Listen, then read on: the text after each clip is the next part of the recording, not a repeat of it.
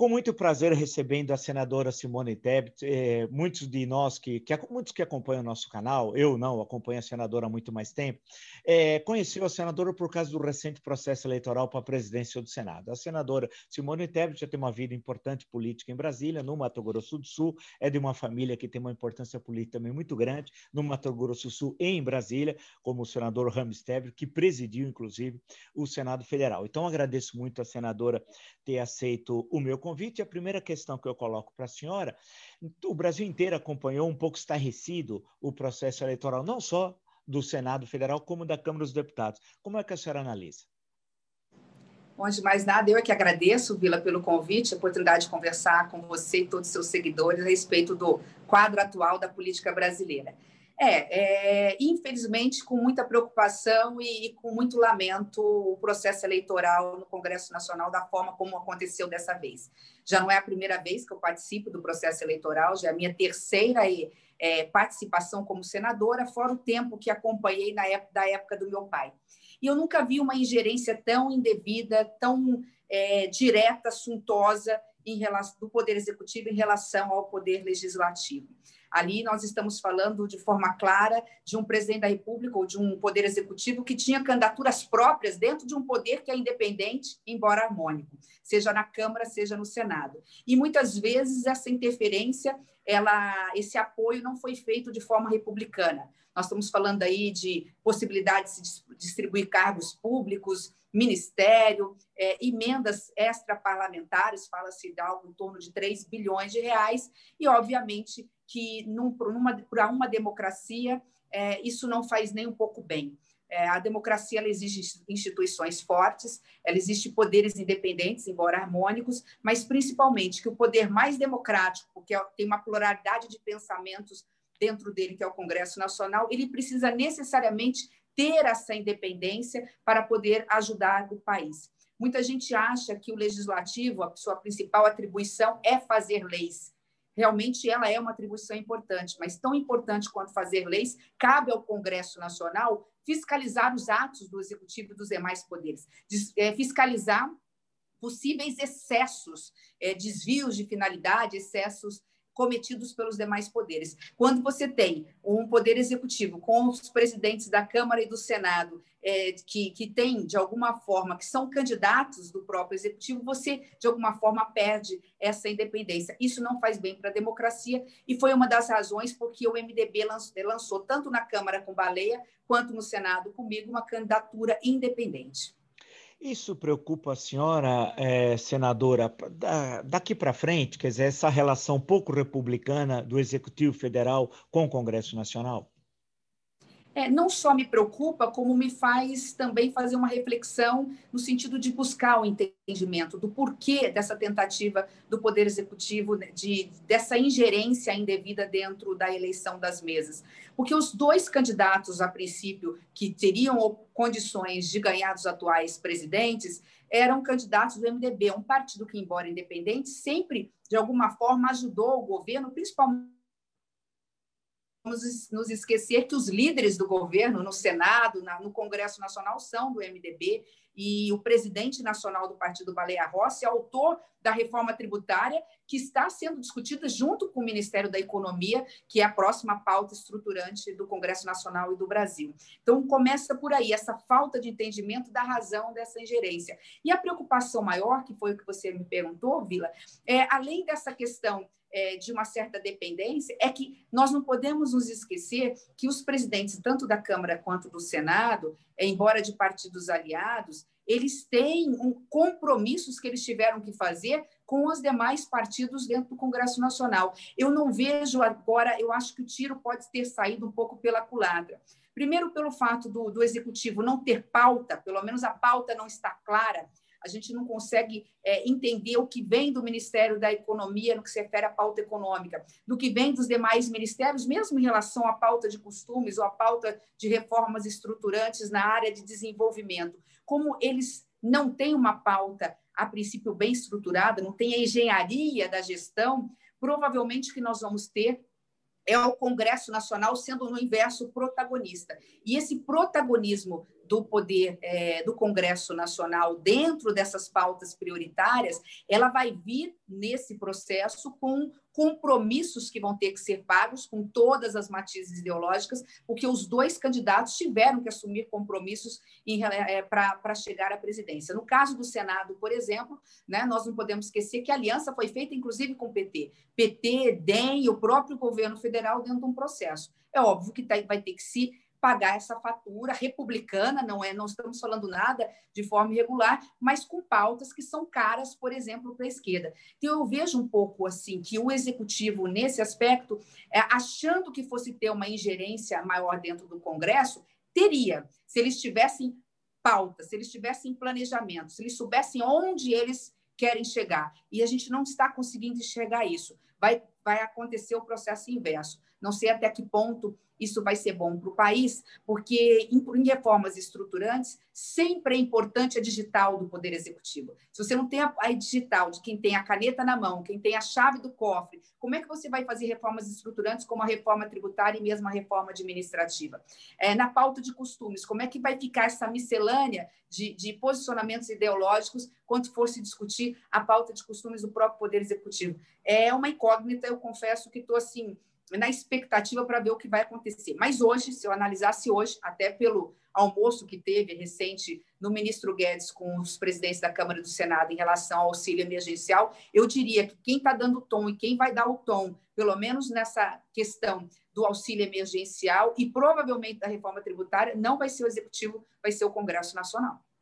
Deixa eu colocar uma questão para a senhora. A senhora saiu como candidata do MDB que é o partido majoritário, vale destacar, no Senado Federal.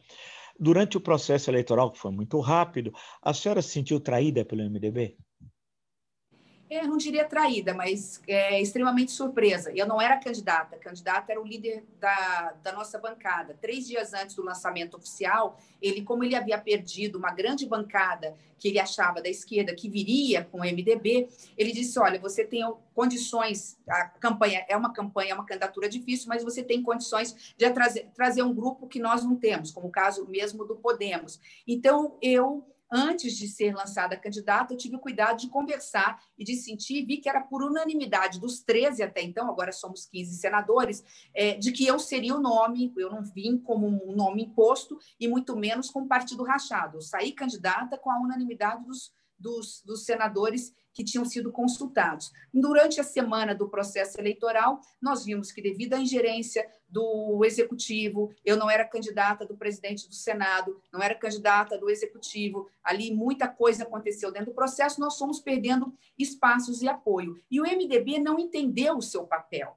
O no, o nosso, a nossa candidatura era uma candidatura de independência a favor do, do Brasil, é, repito, embora num processo de harmonia com o executivo, mas mais do que isso, de marcar uma posição muito clara de que nós precisávamos ali ter na presidência do Senado e mesmo na presidência da Câmara um partido independente para que nós pudéssemos, como é o caso agora, nos momentos de grandes crises, podemos dar as alternativas possíveis, é, diluir qualquer, qualquer excesso por parte do Executivo. O MDB se apequenou, ao meu ver, quando é, optou por ceder é, e por aceitar espaços, vice-presidência do Senado, comissões, em detrimento de um projeto maior de partido. Eu acho que, nesse aspecto, o MDB não honrou a sua história, não honrou o seu passado, que é um passado que dignifica não só o MDB, mas dignifica todo o povo brasileiro. Quando eu digo do passado, eu estou falando de Ulisses Guimarães, de Tancredo Neves, de Mário Covas, de quantos que lutaram por liberdades públicas, que lutaram por, pela Constituição Cidadã, lutaram por reformas estruturantes no país e pensaram sempre é, no país acima dos seus interesses pessoais, é, fisiológicos ou partidários. É, senadora, a senhora pensa em sair do MDB? É, vi lá dois anos, isso passou pela minha cabeça, quando alguns colegas, inclusive o senador Pedro Simão, entre tantos, me pediram para ser a candidata à presidência nacional do MDB, eu tive uma conversa com o deputado federal Baleia Rossi.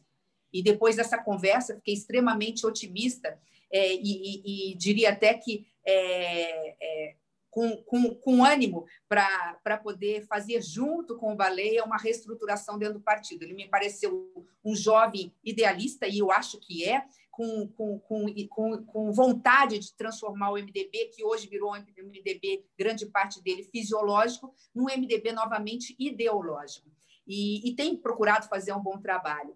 É, tanto é que também saiu como independente candidato à presidência da Câmara dos Deputados. O MDB hoje ele se divide em dois. Ele tem o MDB do Congresso Nacional, o nosso MDB, e nós temos o MDB da base. O MDB da base, que é formado pela maioria dos vereadores, vice-prefeitos, prefeitos do país e dos movimentos é, que hoje animam nas redes sociais e mesmo fora delas, é, ele é o MDB ainda histórico. Então, enquanto eu sentir que esse MDB existe, eu ainda tenho disposição e vontade de ficar no partido. Mas confesso que nos próximos 60 ou 90 dias nós temos que avaliar qual vai ser o rumo do MDB, visando, obviamente, o futuro. O que o MDB quer para agora, nesses próximos meses e para 2022. Isso vai ser fundamental para que não só eu, como algum outro, alguns outros colegas, quando eu digo da classe política, é, pensemos ou repensemos o nosso papel dentro do MDB. Vamos ficar ou não vamos ficar? Essa é uma discussão que vai ter que ser travada logo após essa, o início em massa da vacinação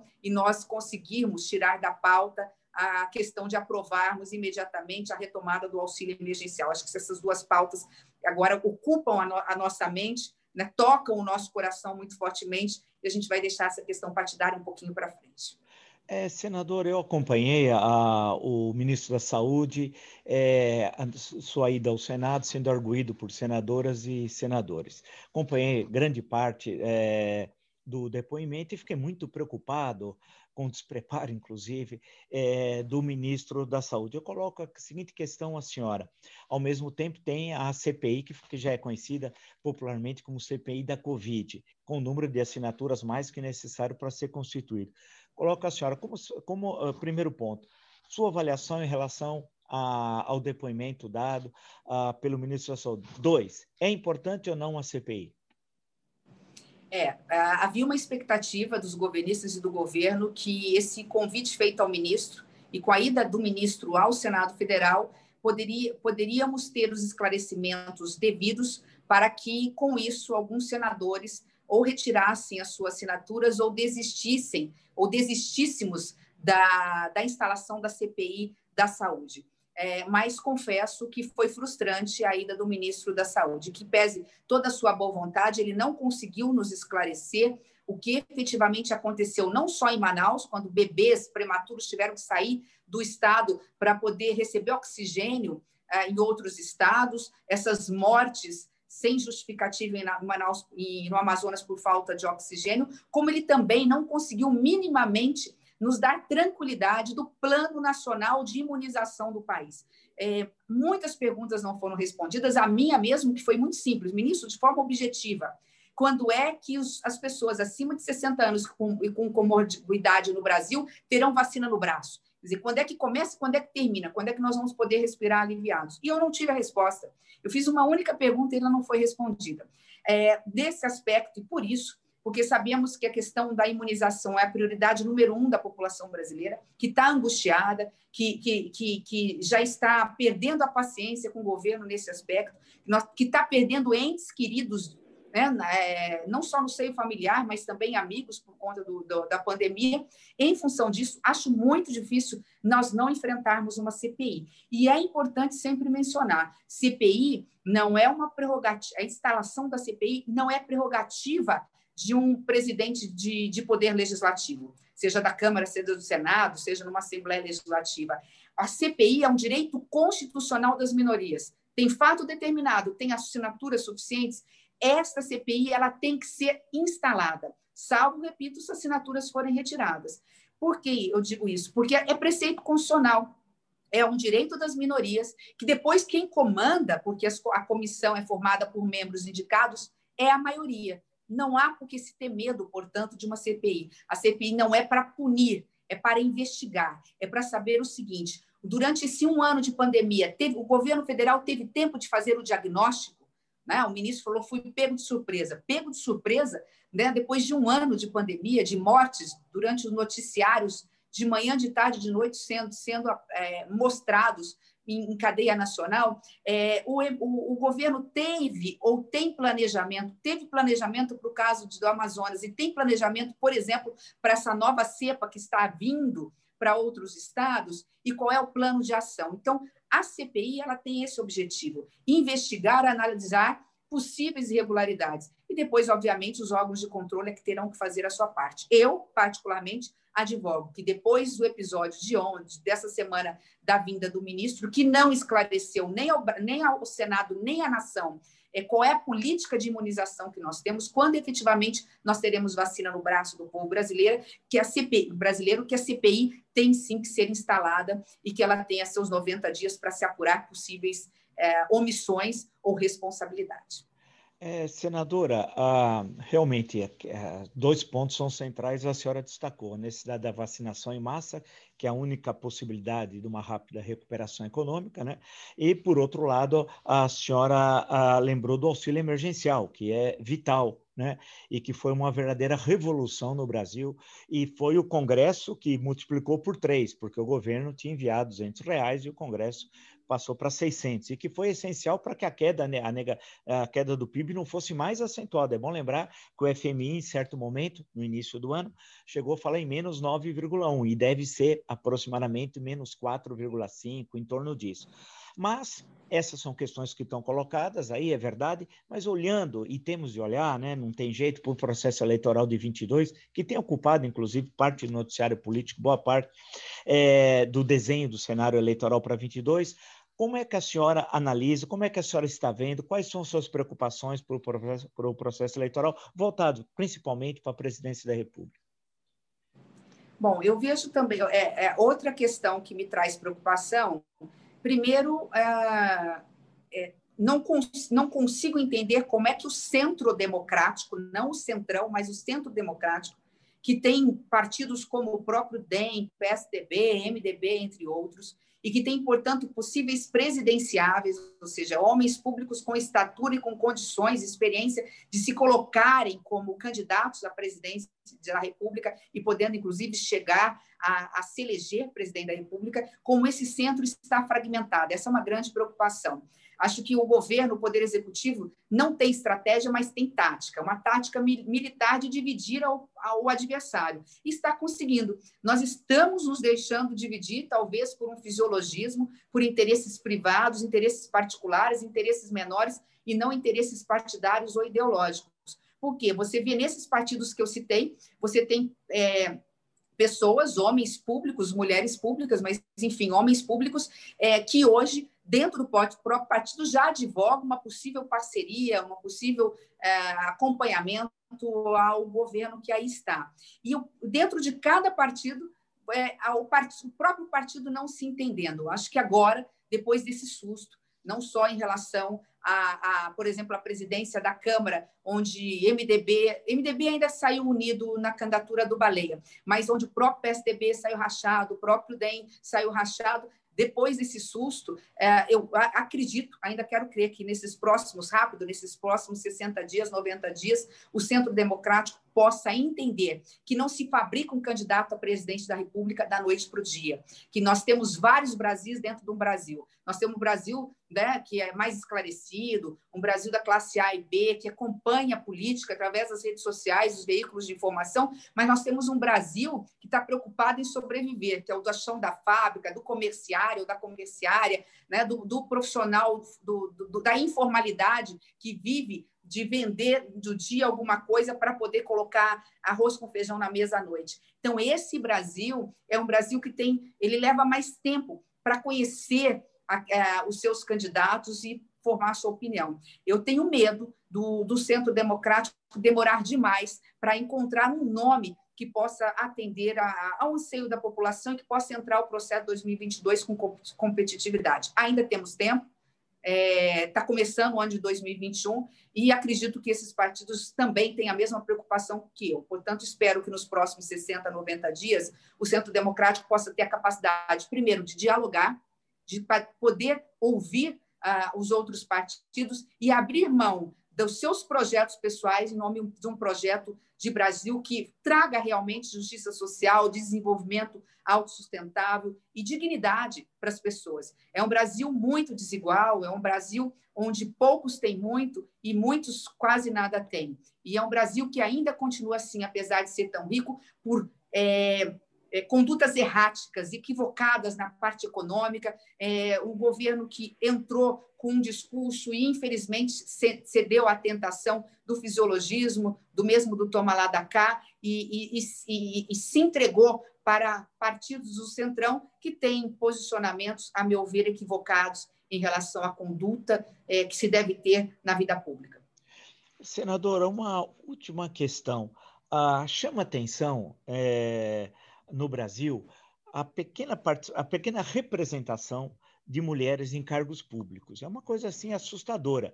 É, alguém vai dizer assim, é, isso tem a ver com os povos latinos. Não, se a gente dá uma olhada aqui pertinho na Argentina, encontramos uma realidade diferente. Se nós formos ao México, eu estudei uma época no México, conheço um pouco da história do México, para minha surpresa, eu que quando estive lá achei que era um país muito mais machista que o brasileiro, hoje, quando eu olho o ministério do presidente Lopes Obrador ou a representação no Congresso, vejo uma enorme participação de mulheres muito superior ao Brasil.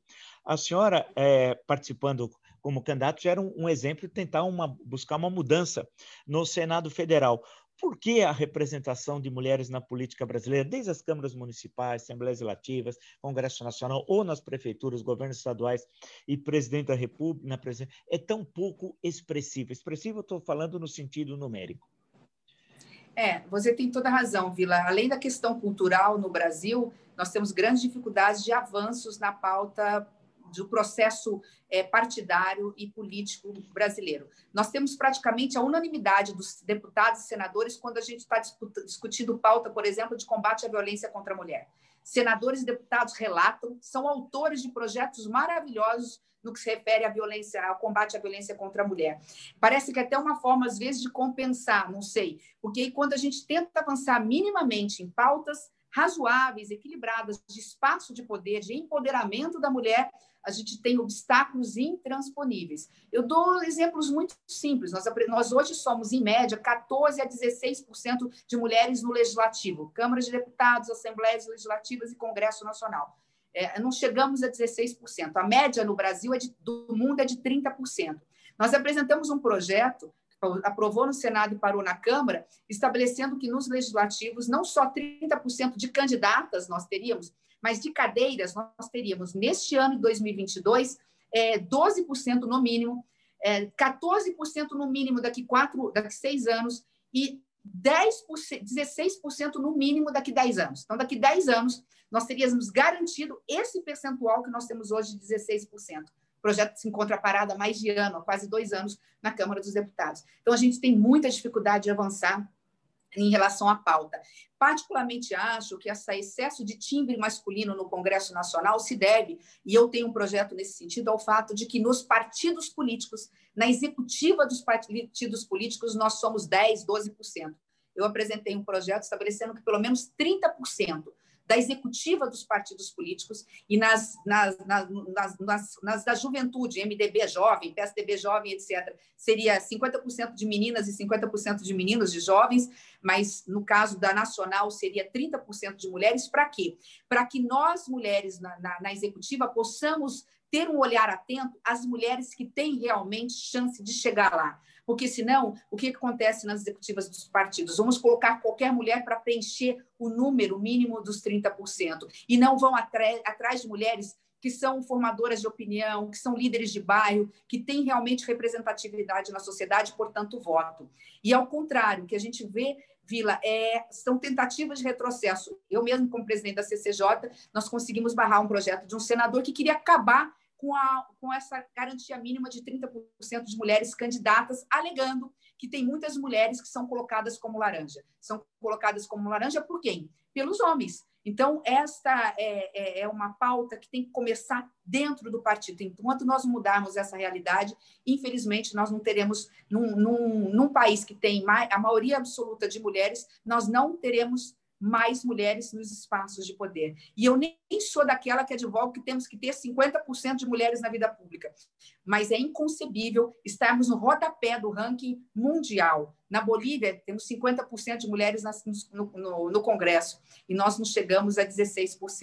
É um país que ainda precisa é, avançar muito em todos os setores. E a mulher na política, ela traz a sensibilidade, ela traz um olhar é, para políticas públicas de uma, é, de uma, forma muito especial. A mulher ainda é menos corrupta, é, é, ela, ela, ela é mais sensível. E essa junção de homens e mulheres na vida pública pode ser o que esteja faltando para que a gente passe realmente a ser um país tão rico, com também uma população que tenha oportunidade de acesso é, o que hoje não, não nos é nos permitido. É um longo caminho pela frente. Avançamos a passos de tartaruga, às vezes andamos duas casas para frente, temos que recuar uma, mas o importante é jamais ter retrocesso. Eu é, falo assim com muita tristeza e indignação que nós estamos em pleno século XXI.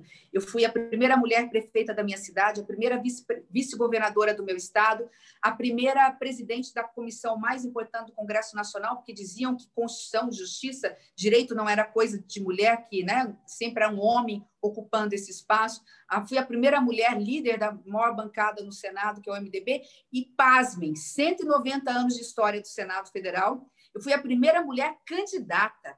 É, é, é triste, assim, não deu nem para ficar feliz, com, é, porque a indignação tomou conta, não só de mim, mas de algumas colegas, é, com, de, com tanta força, quando nós olhamos os anais da história do Senado e vimos isso, que isso é, nos faz só, ver que nós temos que avançar, mas da mesma forma nos dá muita força e coragem, porque sabemos que estamos ali, não é à toa, representando um segmento muito grande da sociedade brasileira que precisa de voz, que precisa de espaço. Um dia eu quero estar é, vivendo num país, Vila, em que as mulheres e homens, nas mesmas condições, nas mesmas funções, na iniciativa privada mesmo, recebam os mesmos salários, porque, infelizmente, nem isso nós temos direito, ao mesmo salário que os homens ocupando as mesmas funções, seja no, na iniciativa privada, seja nos grandes órgãos de representatividade do país. Senadora Simone Tebet, muito obrigado, muito obrigado mesmo pela entrevista, pela apresentação da sua visão né, de Brasil, da, sua, da importância que foi a sua candidatura à presidência do Senado. Agradeço muito e já deixo a senhora pré-convidada para uma outra oportunidade nós podemos conversarmos. Muito obrigado, muito obrigado mesmo.